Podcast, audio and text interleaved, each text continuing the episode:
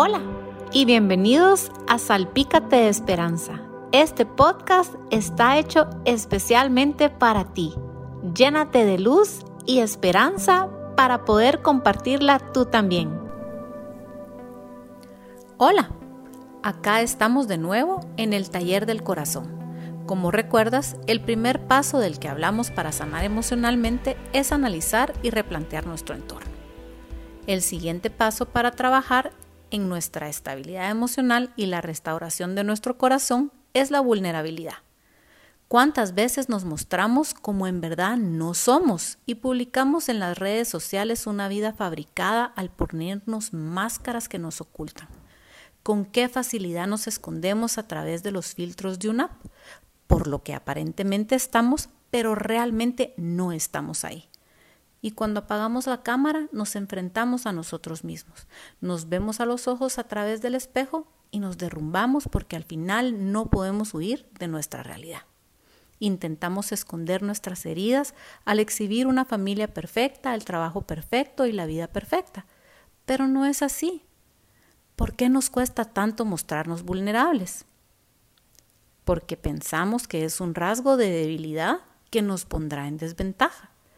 Pero ser vulnerable es ser valiente, es tener coraje.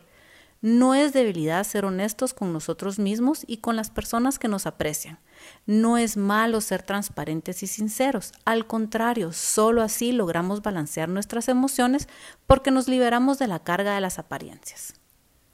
No hay nada más liberador que vivir sin mentiras y mostrarnos tal como somos, abrazando nuestra verdad para disfrutar las bendiciones y superar las dificultades con seguridad, con fe y con optimismo. Una persona verdaderamente segura de sí misma acepta el reto de ser vulnerable. Hace unos meses, cuando tuve que enfrentar un golpe muy duro, decidí no ocultar mis emociones. Decidí ser sincera con las personas más cercanas al decir, sí, todavía me duele, todavía me pongo triste, hay días muy difíciles aún. Y por increíble que parezca, esa transparencia me permitió avanzar rápidamente hacia la sanidad interior. Sin duda, hoy puedo asegurar que cada golpe me ha transformado, me ha hecho una mejor persona. No se trata de buscar validación y compasión, sino de abrir tu corazón para que las heridas cicatricen, ya que cubiertas podrían infectarse. Necesitamos mucha energía para sanar, así que no debemos malgastarla intentando aparentar que todo está bien.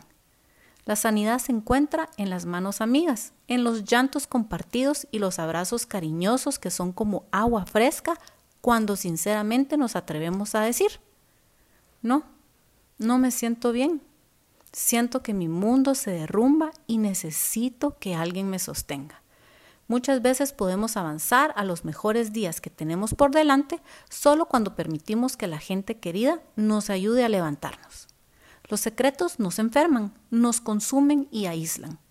Esconder o negar nuestras debilidades solo nos debilita más. En cambio, nos fortalecemos cuando reconocemos que somos vulnerables y que precisamente lo que nos falta es fuerza para seguir adelante.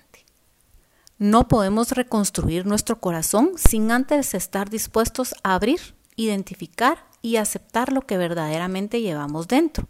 Debes estar dispuesto a identificar tus pedazos para restaurar y reconstruir.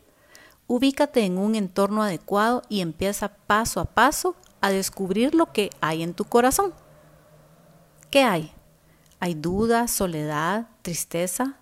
¿Por qué actúas como lo haces? ¿Por qué buscas escapes y distracciones? Al ser vulnerable, recuerda cuidar tu corazón. Vístelo con un abrigo que no te quitas en cualquier lugar, en cualquier momento y con cualquier persona. Ese abrigo es una prenda que únicamente quitamos en un lugar seguro, en el momento adecuado, con personas discretas, leales, dignas de confianza, que realmente se preocupan por nosotros. Muy bien, ya lograste mostrarte vulnerable. Entonces, pedir ayuda es nuestro siguiente paso indispensable a la sanidad emocional. Cuando logramos mostrarnos vulnerables, obtenemos el apoyo que necesitamos. Debo confesarte que me cuesta mucho pedir ayuda, tal vez porque siempre he sido autosuficiente y me he mostrado en control de cada situación, pero descubrí que llega un día cuando algo supera nuestra capacidad. En este viaje de tropiezos y raspones estoy aprendiendo lo importante que es pedir ayuda si no quiero caer en espirales de hábitos y conductas que pensé que había superado. Estoy descubriendo que con ayuda evito regresar al sub y baja emocional. No resbalo en pozos que parecieran sin fondo ni salida y no me quedo atascada en el lodo cenagoso. Por eso aprendí a decir, necesito hablar necesito contarte lo que estoy enfrentando, lo que estoy sintiendo. Esa llamada de auxilio ha sido un remedio para mi alma. Descubrí que cuando pronuncio estas palabras, mi problema gigante automáticamente se hace más pequeño.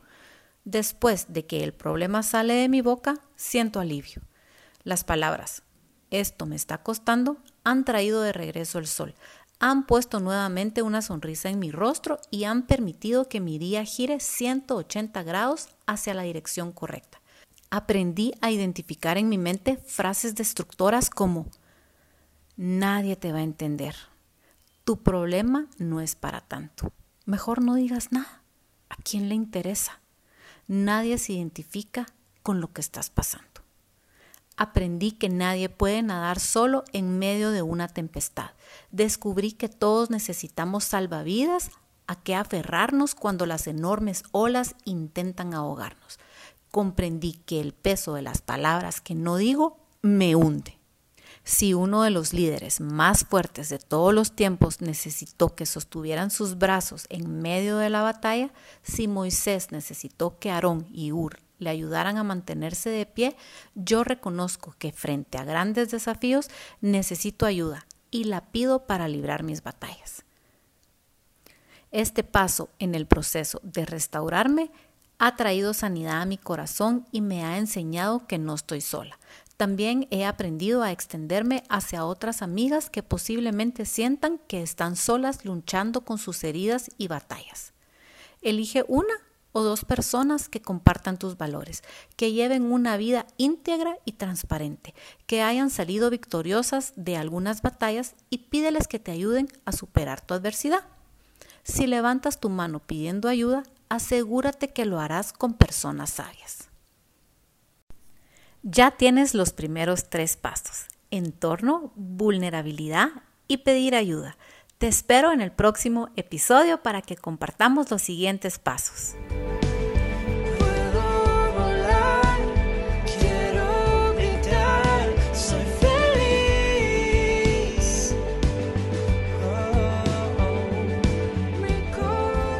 Si nuestro contenido ha inspirado tu día, compártelo y recomiéndalo. Salpica a los que te rodean de luz y esperanza. Meira brinda oportunidades de desarrollo a mujeres y niñas para que se fortalezcan espiritual, emocional y económicamente. Inspiremos el poder de la esperanza. Adquiere productos Meira a través de Instagram y Facebook en meira.gt.